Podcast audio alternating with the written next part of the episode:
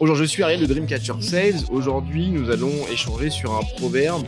L'habit ne fait pas le moine, mais il fait entrer dans le monastère.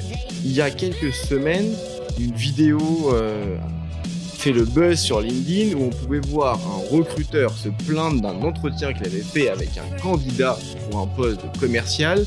Ce candidat était en t-shirt. Je me suis donc posé la question, est-ce que le dress code des commerciaux doit revenir au costume, cravate, sacoche ou est-ce que maintenant c'est le no dress code qui prime Pour répondre à cette réflexion, j'ai appelé une personne qui connaît très bien le sujet, Pierre-Gaël Pascu. Et on revient finalement euh, au rôle même du commercial lorsqu'il se déplace, qui est l'avant-garde et l'image de marque euh, représente l'entreprise. Tu me parlais d'une autre entreprise euh, tout à l'heure euh, qui a également justement un peu cette stratégie d'image de marque, Planity. Tout à fait.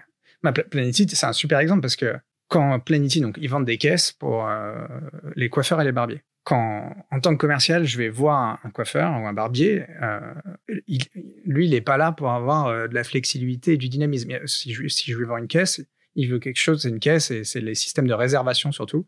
Il veut quelque chose qui fonctionne, qui est, facile à mettre en place et qui répond aux problématiques de son secteur et de son industrie. Et donc concrètement, ce que fait Planety, c'est que les commerciaux, ils sont habillés, ils ont un dress code qui est pantalon noir, t-shirt blanc, qui correspond dans la très grande majorité au dress code classique dans le milieu de la coiffure. Et c'est aussi une manière de dire quand je rentre dans le salon de coiffure pour aller démarcher ou présenter potentiellement, je vais pas être accueilli comme un client. Potentiellement, je vais être accueilli comme quelqu'un de l'industrie. Je leur montre que je suis, je fais partie de leur univers. Je suis pas là pour venir me faire couper les cheveux. Ok, donc on revient à ce que tu disais tout à l'heure, c'est-à-dire créer un premier lien de ressemblance qui crée tout de suite en fait une connexion et donc du coup qui dit ok, il fait partie de mon univers, on va se comprendre.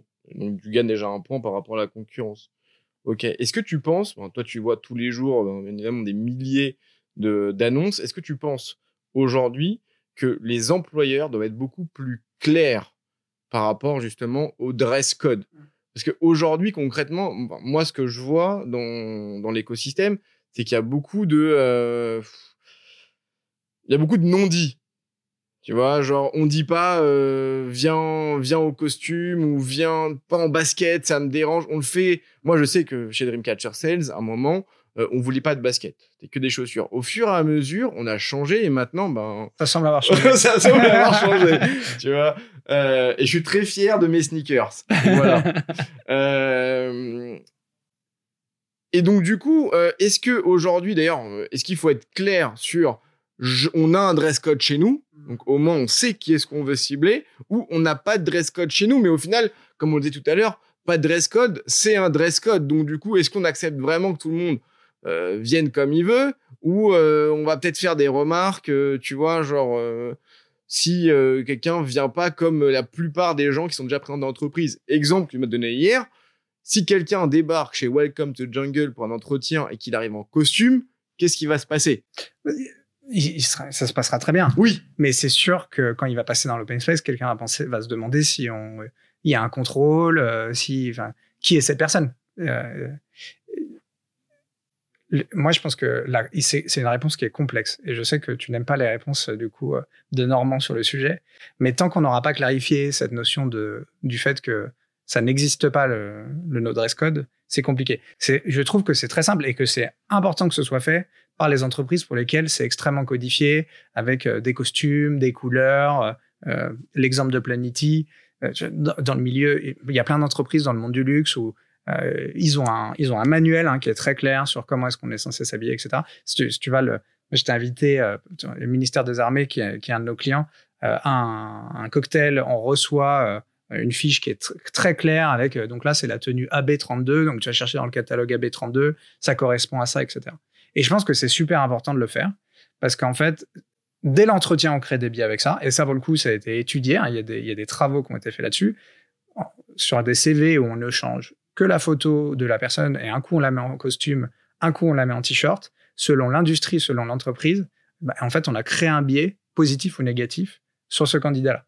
Donc je pense que c'est nécessaire que ce soit précisé.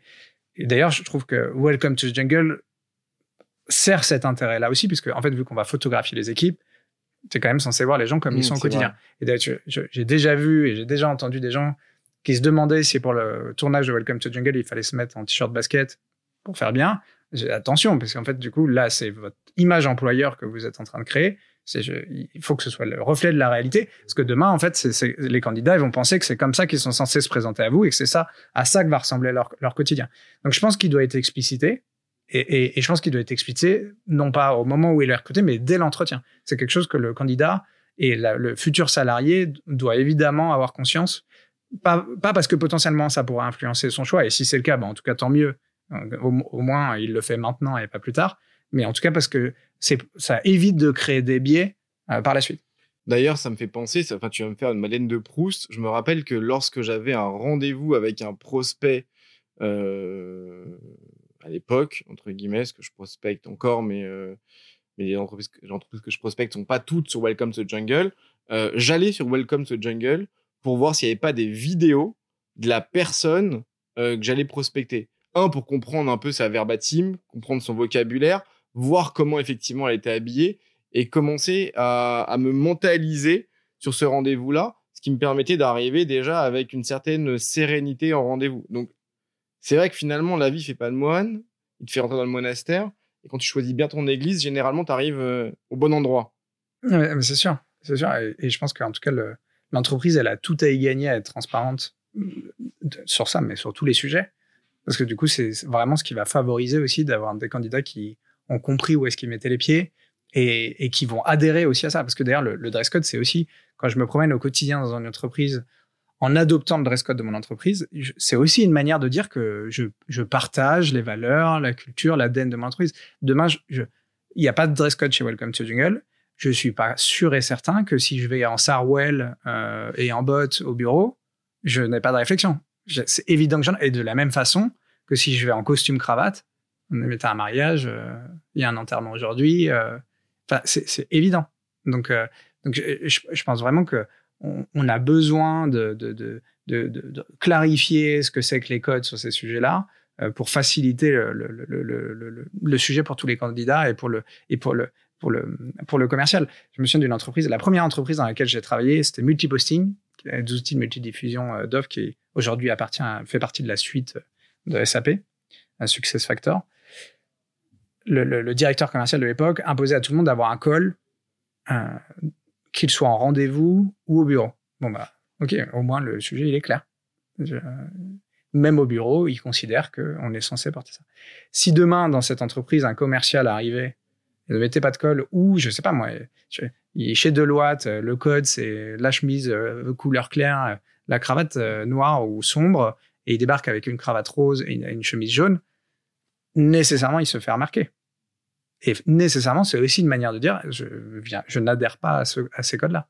Je, je- je viens exprimer ma différence, alors que l'entreprise, elle, elle cherche aussi du coup cette quand, quand elle, Unicité, bah, d'autant plus dans un milieu de conseil euh. Où on, va chercher à offrir quelque chose qui est la même chose le même niveau de qualité, le même niveau de discours à nos clients, etc. Retrouvez cet épisode complet ainsi que l'ensemble de nos podcasts sur wearesales.io et sur toutes les plateformes d'écoute. Tous les 15 jours, découvrez un nouvel épisode qui part explorer une thématique commerciale. We Are Sales by Dreamcatcher Sales, le podcast créé par des commerciaux pour des commerciaux.